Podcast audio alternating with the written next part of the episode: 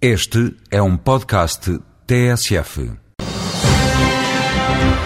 No espaço Voz Europa, o eurodeputado Ribeiro Castro fala das preocupações da União Europeia em matéria de ambiente e desenvolvimento sustentável.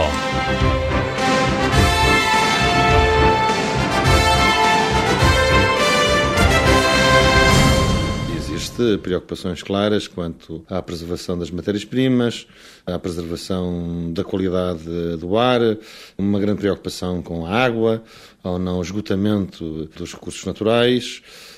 Enfim, esses, esses indicadores estão cada vez mais presentes nas políticas contemporâneas cada vez mais na perspectiva de desenvolvimento sustentável, é essa articulação entre crescimento, desenvolvimento e respeito ao ambiente que se tem em conta.